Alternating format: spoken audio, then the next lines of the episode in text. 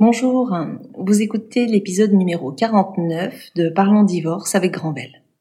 Pour cet épisode 49, nous allons parler de la souffrance de celui qui quitte. Alors vous êtes peut-être un petit peu surpris que j'aborde ce sujet, mais ça me semble important de le faire parce que j'ai essayé de lire beaucoup de choses sur euh, beaucoup de sujets sur la rupture amoureuse et je trouve, euh, à mon avis, qu'elle est souvent traitée euh, du côté de ce qu'on va appeler l'abandonné. Et euh, l'abandonnant, donc en gros celui qui va prendre la décision de la rupture, euh, son état, comment est-ce qu'il se sent, son état de souffrance, n'est pas très souvent abordé. Et je peux même dire que parfois il est un petit peu vu comme le, le bourreau. Au niveau sociétal, c'est quand même un, un regard un peu particulier qu'on porte sur celui qui prend la décision de la séparation. Et je crois que c'est important pour moi d'aborder ce sujet pour peut-être aussi donner un autre regard que la société peut porter sur celui qui prend la décision de se séparer et ce qui va se passer en lui. Parce que c'est euh, bah, un des deux membres du couple, hein, parce qu'il y en a forcément qui prend la décision, et euh, je trouve que celui qui prend la décision est parfois un petit peu abandonné euh, dans les différentes lectures qu'on peut voir, et, et même de l'entourage parfois, parce que en gros celui qui prend la décision il est vu comme, euh, on va dire, euh, l'homme fort. Alors je dis l'homme fort, mais ça peut être la femme forte euh, de la situation, puisque c'est celui qui décide.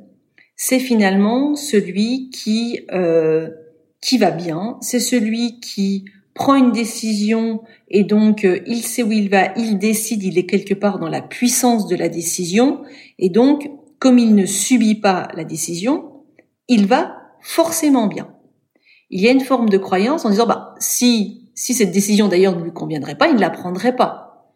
Donc finalement, celui qui prend la décision, il va forcément bien, il est dans une forme de puissance et donc on s'en soucie un petit peu moins et voire même parfois on peut avoir un regard un petit peu euh, qui ne soit pas toujours forcément très sympathique vis-à-vis de lui. Et donc cette, euh, celui qui va prendre cette décision, il va sentir ce poids sociétal. Il va avoir ce regard effectivement porté sur lui en disant, ben, en gros, bah, tu vas pas nous dire que ça va pas bien puisque c'est toi qui prends la décision. Et forcément, tu prends une décision pour aller vers du mieux. Sinon, tu ne prendrais pas cette décision. Donc, en gros, tu peux pas vraiment venir te plaindre. J'ai fait moi un travail euh, avec des psychologues sur ce sujet et euh, j'ai découvert vraiment des choses très intéressantes sur ce qui se passe pour celui qui prend la décision. Et des choses qui, à mon avis, doivent être dites, doivent être entendues, et même entendues de l'abandonner quelque part. Qui lui a cette vision en disant mais euh, il me laisse tomber, euh, finalement euh, il ne souffre pas, il est très heureux de cette décision, et moi je suis la personne qui est en train de souffrir. Et on rentre dans ce que l'on appelle ce fameux triangle de Karpman avec la victime, le bourreau et par moments le sauveur. Et euh, dans ce triangle-là, chacun reste dans sa position en disant qu'il y a une victime et il y a un bourreau. Ben non, c'est pas aussi simple que ça. Et il n'y a pas de victime et il n'y a pas de bourreau. Euh, il y a deux êtres humains qui se retrouvent en difficulté à un moment de vie et un des deux va prendre une décision. Et donc ce travail avec les psychologues a permis de, de démontrer que celui qui prenait la décision avait une souffrance même supplémentaire, qui était la culpabilité de la décision qu'il va prendre.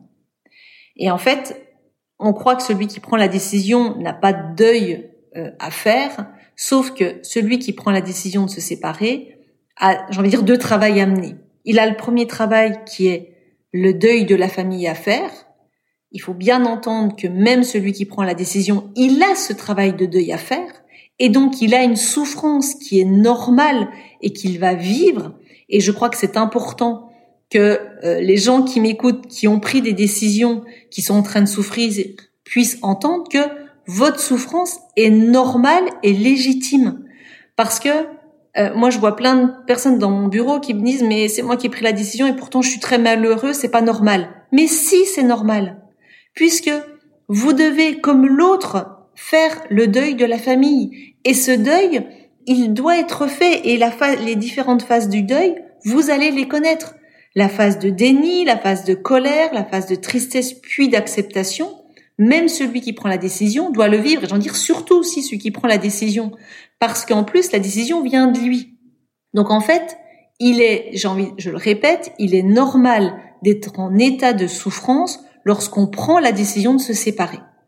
Une séparation, elle se fait jamais de gaieté de cœur. Il faut que ce soit clairement entendu.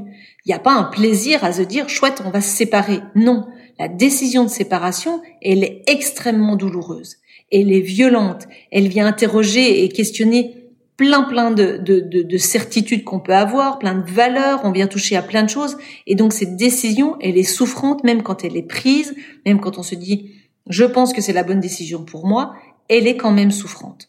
Et je pense que c'est important que les gens qui le vivent l'entendent parce que souvent ils se mettent en lutte contre leurs émotions et c'est là qu'on rentre dans des phases qui sont pas bonnes en fait. Alors que si on accepte le fait de dire je prends une décision et j'ai le droit d'être triste de ma décision, de, de vivre des moments douloureux, parce que moi aussi j'ai un deuil de la famille à faire, ça permet d'aller vers un apaisement. Donc entendez-le bien, le fait de prendre une décision ne veut pas dire qu'il n'y a pas de souffrance, ne veut pas dire qu'il n'y a pas de deuil de la famille à faire. Ce deuil de la famille est normal et il est normal que vous ressentiez des émotions de tristesse, des émotions difficiles. Ce qui vient se cumuler avec donc cette souffrance et ce deuil de la famille à faire, c'est la fameuse culpabilité. Alors j'ai fait un podcast euh, spécialement sur la culpabilité. Euh, C'était important de le faire. Vous pouvez vous y reporter et pour aller plus en détail sur comment gérer cette culpabilité. Mais il faut bien comprendre que celui qui prend la décision, il porte effectivement cette culpabilité de faire du mal à l'autre. Je n'ai pas vu dans mes clients quelqu'un qui avait du plaisir de rendre triste son compagnon ou sa compagne. Il y a aussi la culpabilité vis-à-vis des enfants, dire mais voilà, je vais bouleverser euh, la vie des enfants, la culpabilité vis-à-vis de la famille, des amis, en disant voilà, on va venir bousculer tout un tas de choses. Donc on a ces deux sentiments qui vont se cumuler pour la personne qui décide. Ce sentiment, donc cette douleur d'avoir un deuil de la famille à faire et qui est souvent un peu rejeté en disant ben non c'est pas normal que je ressente ça, alors que si c'est normal, plus une culpabilité de la décision qui est prise. C'est pour ça que j'insiste toujours beaucoup euh, auprès des personnes qui ont pris la décision de divorcer d'être accompagnées psychologiquement à ce moment-là. Parce que euh, voilà, la personne qui décide de la séparation, elle est souvent un peu, je vous dis, comme je le disais au début du podcast, mis un peu de côté en disant mais pour elle ça se passe bien, c'est qui a décidé. Et en fait, on est en train de nier une souffrance qui est normale. Et je crois qu'il n'y a rien de pire que de venir nier une souffrance euh, auprès d'un être humain. C'est qu'on lui enlève sa part d'humanité, on lui enlève sa sa part de, de, doute qui est légitime à ce moment-là, on lui enlève voilà tout ce qui fait que on est des êtres humains. Et ça me semble important si on peut avoir une autre vision sur la séparation par ce biais-là, je pense qu'on avancera aussi un petit peu mieux dans la résolution des conflits. C'est-à-dire que si la personne qui décide prend en charge sa propre souffrance, accepte d'accueillir ses émotions, elle sera plus apaisée par la suite. Celui qui, entre guillemets, subit la décision, s'il a conscience aussi de ce que vit l'autre, qu'il est aussi en souffrance, de la décision qu'il prend, ça va permettre un petit peu dans une bienveillance mutuelle pour mieux avancer sur la séparation. Donc je pense qu'on a vraiment un, travail sociétal à faire sur le regard que la société, que qu'on porte tous sur la séparation, sur celui qui décide, que cette décision n'est jamais prise de gaieté de cœur. Hein. Il y a personne qui fait un projet de vie en se disant euh, je vais euh, avoir des enfants et puis dans quelques temps je me séparer. C'est c'est jamais un plaisir, mais par moments ça devient une nécessité. Ça devient une forme d'honnêteté que de devoir se séparer, mais cette honnêteté, elle peut être douloureuse et elle est douloureuse. Et donc acceptez-le, accueillez-le et n'hésitez pas à vous faire accompagner parce que c'est normal d'être en difficulté et d'être en souffrance. Et le pire de tout, c'est de nier cette souffrance et de ne pas la prendre en charge. Donc n'hésitez pas à vous faire accompagner. Nous, on, travaille avec, euh, enfin moi j'ai des échanges avec une, psychologue en qui je fais vraiment confiance et, et je dis toujours mon travail. Je peux pas tout faire en fait dans cet accompagnement et qu'à un moment donné il y a un travail à faire euh, sur soi et, l'accompagnement à ce moment-là il est indispensable si on sent que la, souffrance est trop importante, qu'on n'arrive pas à la prendre en charge.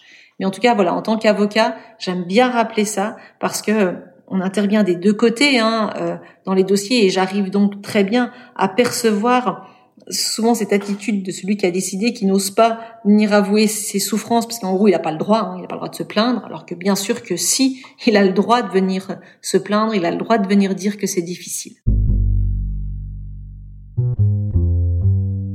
Voilà, ce podcast était important euh, de, rappeler euh, ce point-là, de celui qui prend la décision qui me semble parfois lui-même un petit peu abandonné et qui n'est pas euh, qui n'est pas pris en considération sur les souffrances qu'il peut ressentir. J'en ai terminé avec cet épisode. N'hésitez pas à me faire part de vos remarques. Vous pouvez bien sûr nous envoyer un mail, euh, de noter également cet épisode ou de le partager avec des personnes qui pourront en avoir besoin. Euh, je reçois des, petits messages de personnes qui me disent que ça, peut les aider et que ça leur permet de mieux comprendre et de mieux avancer dans leur divorce. Donc euh, n'hésitez pas à partager ces épisodes avec ceux qui rencontrent ce genre de difficultés. Je vous dis à bientôt pour un prochain épisode.